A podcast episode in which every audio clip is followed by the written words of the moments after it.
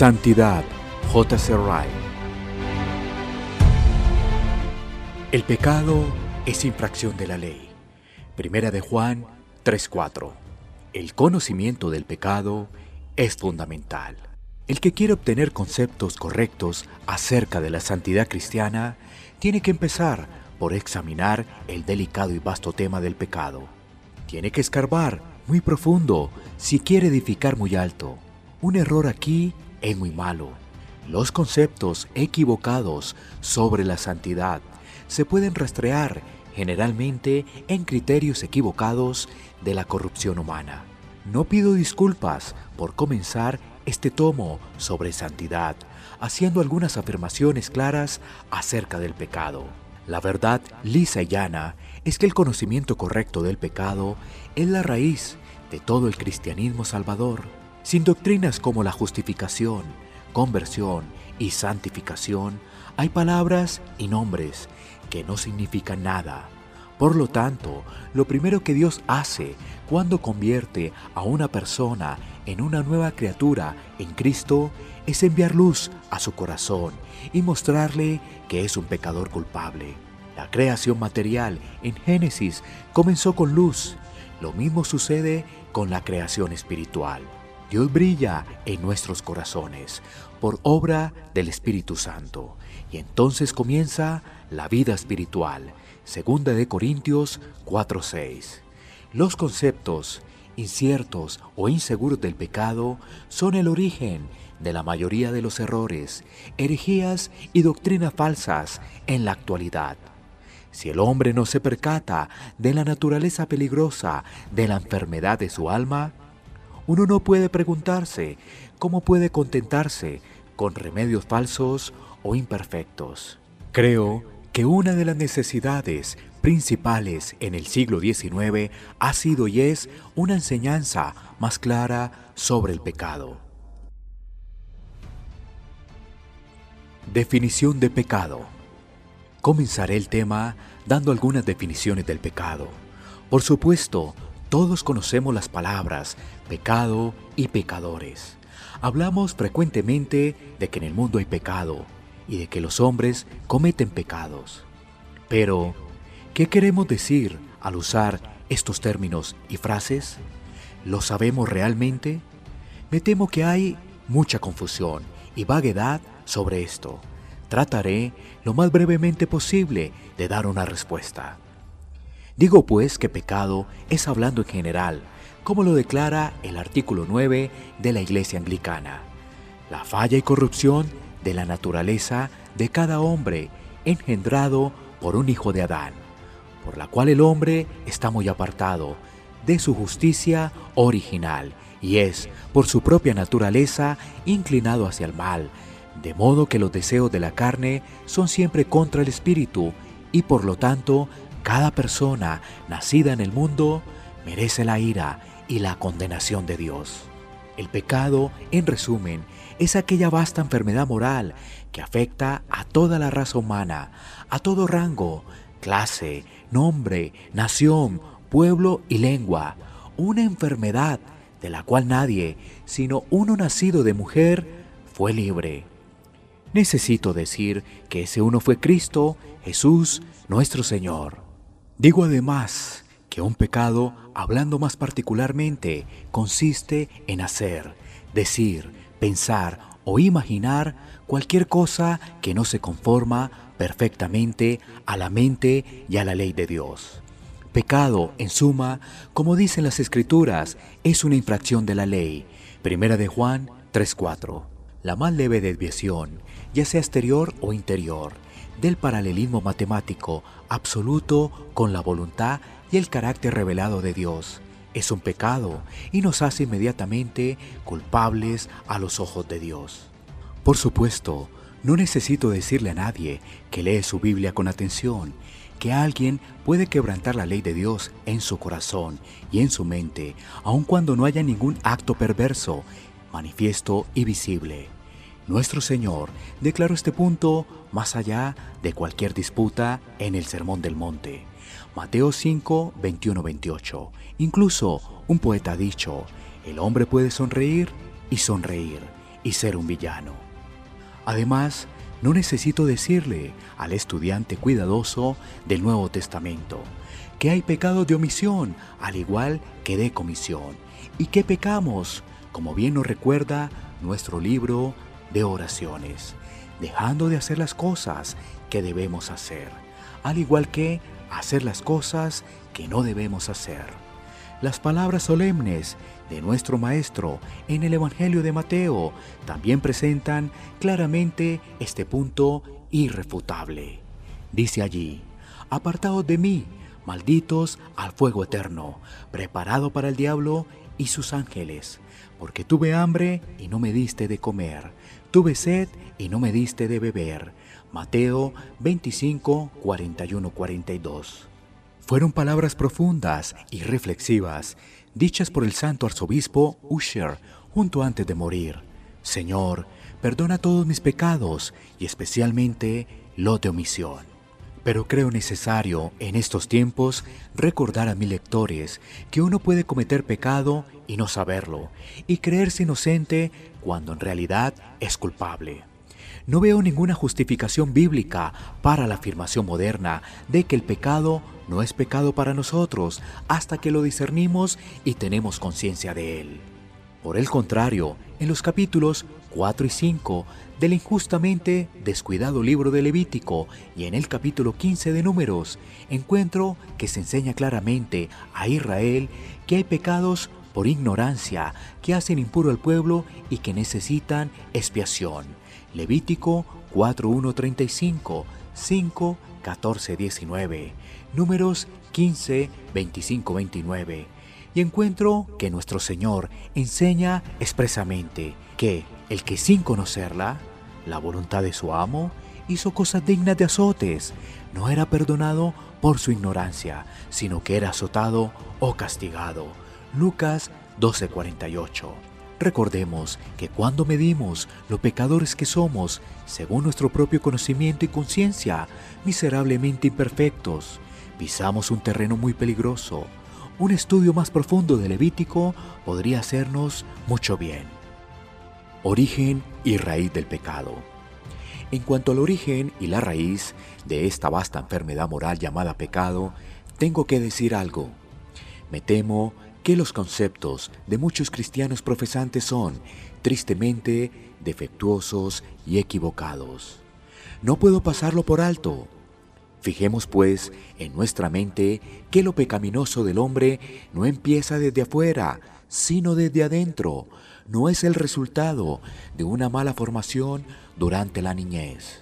No es que se aprenda de las malas compañías, ni por los malos ejemplos, como les gusta afirmar a algunos cristianos débiles.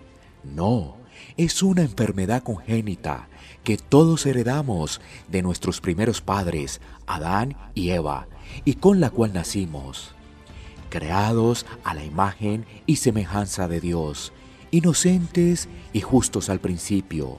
Nuestros padres cayeron de la justicia original y llegaron a ser pecadores y corruptos. Y desde aquel día hasta hoy, todos los hombres y mujeres han nacido a la imagen de Adán y Eva caídos y heredan un corazón y una naturaleza con inclinación hacia el mal. Por un hombre entró el pecado al mundo. Lo que es nacido de la carne, carne es. Somos por naturaleza hijos de ira. La mente carnal es enemistad contra Dios, porque de dentro del corazón de los hombres, naturalmente, como de una fuente, salen los malos pensamientos, las fornicaciones, los homicidios y cosas similares. Juan 3:6, Efesios 2:3, Romanos 5.12, 8.7, Marcos 7.21. El infante más hermoso que haya nacido este año y viene a ser el rayito de sol de una familia no es como su madre quizás cariñosamente lo llame, un angelito, ni un bebito inocente, sino un pequeño pecador. Ay, acostado, sonriendo y balbuceando en su cuna, esta tierna criatura tiene en su corazón las semillas de todo tipo de maldades. Basta con observarlo cuidadosamente mientras crece en estatura y su mente se desarrolla para detectar una incesante tendencia hacia lo egoísta y lo malo, un alejamiento de aquello que sea bueno. Verá en él los brotes y gérmenes del engaño, del mal carácter, egoísmo, egocentrismo, obstinación, codicia, envidia, celo, pasión, los cuales, si se les deja expresar, crecerán con lamentable rapidez. ¿Quién enseñó al niño estas cosas? ¿Dónde las aprendió? Solo la Biblia puede contestar estas preguntas. De todas las cosas necias que los padres suelen decir acerca de sus hijos, no hay otra peor que el dicho común. En el fondo, mi hijo tiene un buen corazón. No es lo que debiera ser, pero es que ha caído en malas manos. Las escuelas públicas son lugares malos. Los tutores descuidan a los niños. No obstante, en el fondo, él tiene un buen corazón. Desgraciadamente, la verdad es exactamente lo contrario. La primera causa de todo pecado radica en la corrupción natural del corazón del niño, no en la escuela. Amplitud del pecado. En cuanto a la amplitud de esta vasta enfermedad moral del hombre llamada pecado, tengamos cuidado de no equivocarnos. La única base segura es la que nos dan las escrituras. Todo el signo de los pensamientos del corazón es malo por naturaleza y lo es continuamente. Génesis 6:5. Engañoso es el corazón más que todas las cosas y perverso. Jeremías 17:9. El pecado es una enfermedad que satura y compromete cada parte de nuestra constitución moral y cada una de nuestras facultades mentales. La comprensión, los efectos, los poderes para razonar, la voluntad, están todos infectados en menor o mayor grado. Aún la conciencia está tan ciega que no se puede depender de ella como un guía seguro y puede llevar al hombre a hacer tanto lo malo como lo bueno, a menos que esté iluminando por el Espíritu Santo. En resumen, desde la planta del pie hasta la cabeza no hay cosa sana en nosotros Isaías 1.6. La enfermedad puede estar oculta bajo una delgada capa de cortesía, buenos modales y un decoro exterior, pero se encuentra profundamente regada en el ser. Admito totalmente que el hombre tiene muchas facultades positivas y nobles, y que muestra una inmensa capacidad en las artes, en las ciencias y en la literatura. Pero el hecho sigue en pie. En cuanto a las cosas espirituales, el hombre está completamente muerto y no tiene conocimiento, ni amor, ni temor natural de Dios. Sus mejores cualidades están entretejidas y mezcladas con corrupción. Que el contraste solo evidencia claramente la verdad y extensión de la caída. Nos muestra que una y la misma criatura es en algunas cosas tan superior y en otras tan baja, tan grande y no obstante tan pequeña, tan noble y sin embargo tan mala, tan grandiosa en su concepción y ejecución de cosas materiales y no obstante tan arrastrada y tan degradada en sus afectos, capaz de planificar y construir edificios como los de Karnak y Luxor en Egipto, el Partenón en Atenas, y no obstante adorar a dioses y diosas viles, a aves, bestias y seres que se arrastran.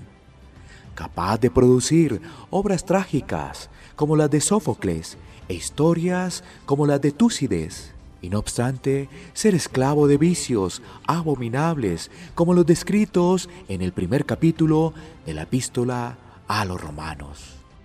Todo esto es un complicado rompecabezas para los que se burlan de la palabra escrita de Dios y de los eruditos bíblicos.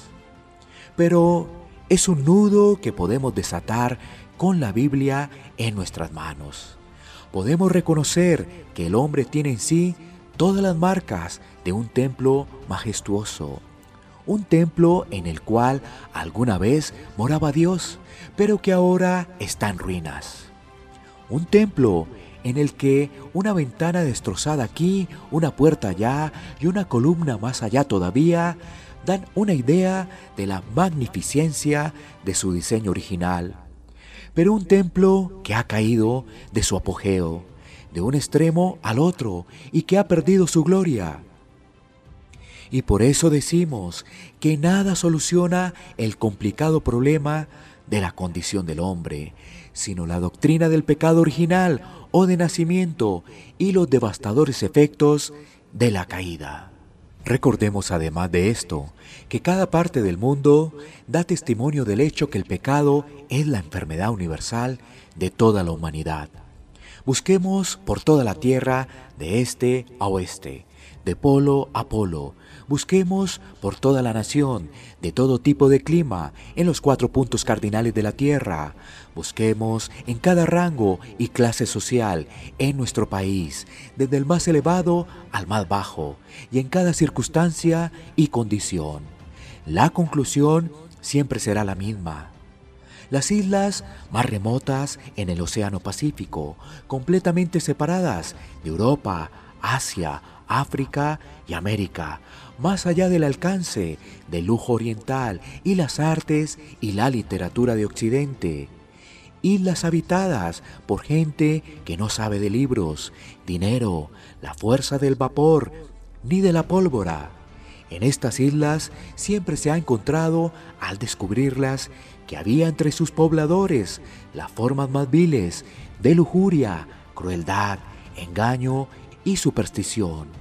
Si los habitantes no han sabido ninguna otra cosa, siempre han sabido cómo pecar. En todo lugar, engañoso es el corazón más que todas las cosas y perverso. Jeremías 17:9.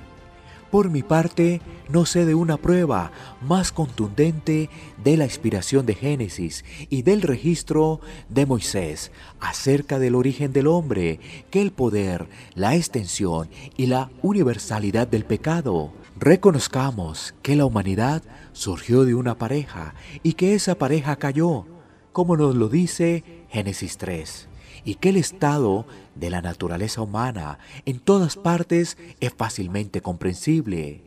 Neguémoslo, como lo hacen muchos, y nos encontraremos inmediatamente envueltos en dificultades inexplicables. En una palabra, la uniformidad y universalidad de la corrupción humana dan respuesta a los ejemplos más difíciles de explicar de las enormes dificultades de la infidelidad. El pecado en la vida del creyente. Después de lo dicho, estoy convencido de que la prueba más grande de la extensión y el poder del pecado es lo pertinaz, que es en aferrarse al hombre, aún después de que éste se ha convertido y es el objeto de las operaciones del Espíritu Santo. Según el lenguaje del noveno artículo, esta infección de la naturaleza permanece, aún en los que están regenerados. Tan profundas son las raíces de la corrupción humana que aún después de que nacemos de nuevo, hemos sido renovados, limpiados, santificados, justificados y hechos miembros vivos de Cristo. Estas raíces siguen vivas en el fondo de nuestros corazones y como la lepra en las paredes de la casa. Nunca nos libramos de ella hasta que la casa terrenal de este tabernáculo se haya disuelto. Sin lugar a dudas, el pecado en el corazón del cristiano ya no domina. Está controlado, mortificado y crucificado por el poder expulsivo del nuevo principio de gracia. La vida del creyente es una vida de victoria, no de fracaso, pero las mismas batallas que hay en su seno, la lucha que ve que tiene que librar diariamente, el celo continuo que tiene que ejercer sobre su hombre interior, el conflicto entre la carne y el espíritu, los quejidos que nadie, fuera de los que los han vivido, conocen, testifican de la misma gran verdad todos muestran el enorme poder y vitalidad del pecado. Ciertamente debe ser poderoso ese enemigo que aunque esté crucificado, sigue vivo. Feliz es aquel creyente que lo comprende y mientras se regocija en Cristo Jesús, no confía para nada en la carne y por lo tanto dice, gracias a Dios que nos da la victoria. Primera de Corintios 15:57. Nunca se olvida de estar en guardia y orando para no caer en tentación.